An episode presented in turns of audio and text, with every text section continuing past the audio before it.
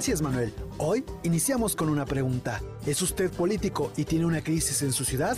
¿Ya usó de pretexto que es temporada de sopilotes y no le funciona? No se preocupe, los impresentables de esta semana le tienen esta nueva opción. Esas son puras mentiras. No hay eh, ninguna situación de emergencia. No hay tal día cero fake news de la oposición conservadora.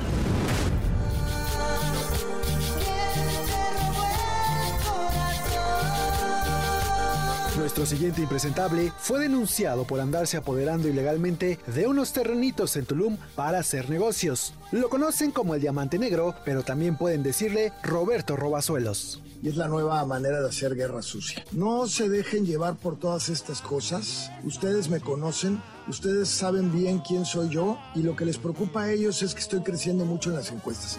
Diamante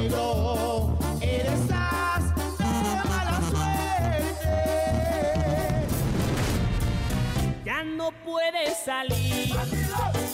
Y terminamos en Veracruz. Todavía no son las votaciones y este impresentable ya se dio cargo en el gabinete de su esposa, Rocío Nale. Con ustedes, José Luis, el nepo esposo Peña.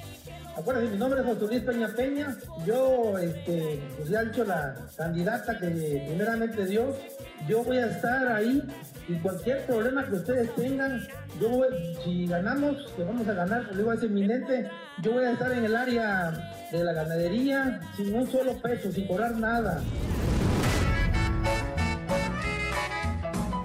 Yo soy Erika Alcántara, le deseo feliz viernes y recuerde, la cosecha de impresentables nunca se acaba.